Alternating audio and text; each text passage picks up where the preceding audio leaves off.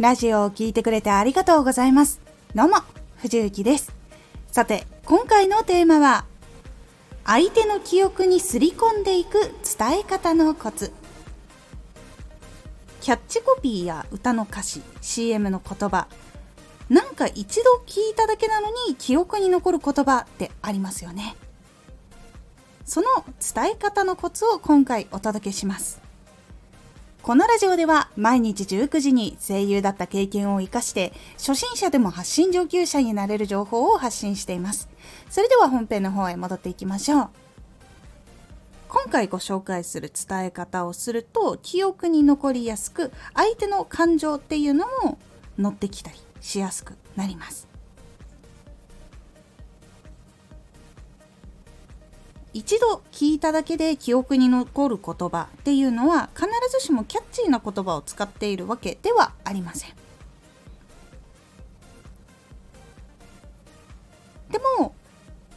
比較的人の記憶に残りやすい理解しやすい短い言葉っていうのを使っていることが多いです。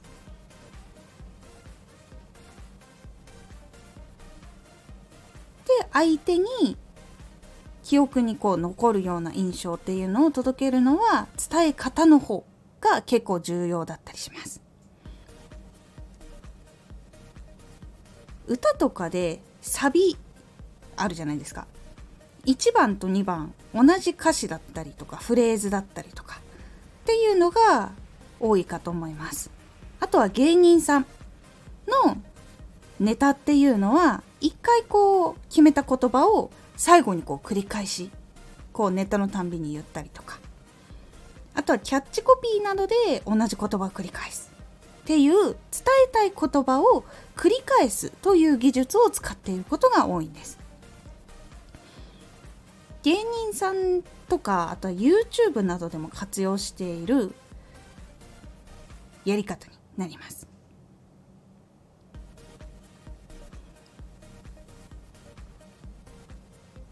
で実際にやっぱりこう実例でいくと芸人でもあり今 YouTube とかでも活躍している加納栄子さん。この方のネタで記憶に残っているものっていうのはラーメンつけ麺僕イケメンとかあとはスタッフとかこういうネタが記憶に残っている方が多いかと思います。逆に狩野英孝さんを YouTube で知った方っていうのは栄光 GO が記憶に残っているかと思います。これも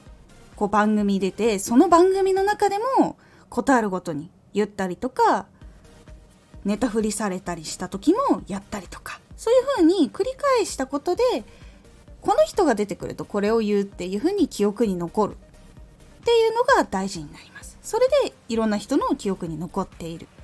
で自分もこう真似したくなったりとかっていうことで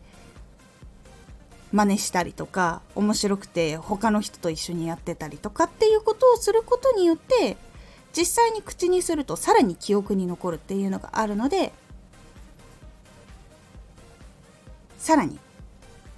相手の記憶にどんどんどんどんすり込んでなんならもう何年も記憶に残るっていう言葉とかネタとかそういうキャッチコピーっていうのを作り出すことができます。こういうふうにその伝えたい言葉を繰り返すっていうのは結構人の記憶に残りやすいものなんです。そしてもう一つその言葉を口にすると楽しいとか誰かに伝えたいとかっていうふうに相手が言葉にしたくなるような言葉とかキャッチコピーとか流れっていうのを作ってあげるとより記憶に残りやすいものっていうのができやすいので相手の記憶にすり込んでいく伝え方のコツは伝えたいことを繰り返すというところになります。是非使ってみてください。今回のおすすめラジオ夢への目的はどうやって理解していくのか夢に向かっていく途中の目標っていうのはどういうふうにまず決めていったらいいのかとかでその目標っていうのは目的っていうのはどうしてやっていかなきゃいけないのかっていうのを自分がしっかり理解するのが大事なのでどうやって決めていくのかなどなどお話をしておりますこのラジオでは毎日19時に声優だった経験を生かして初心者でも発信上級者になれる情報を発信していますのでフォローしてお待ちください。毎週2回火曜日と土曜日に藤雪から本気で発信するあなたに送る上級者の思考の仕方やビジネス知識などマッチョなプレミアムラジオを公開しています。有益な内容をしっかり発信するあなただからこそしっかり必要としている人に届けてほしい。毎週2回火曜日と土曜日。ぜひお聴きください。ツイッターもやってます。ツイッターでは活動している中で気がついたことや役に立ったことをお伝えしています。ぜひこちらもチェックしてみてね。コメントやレター、いつもありがとうございます。では、た。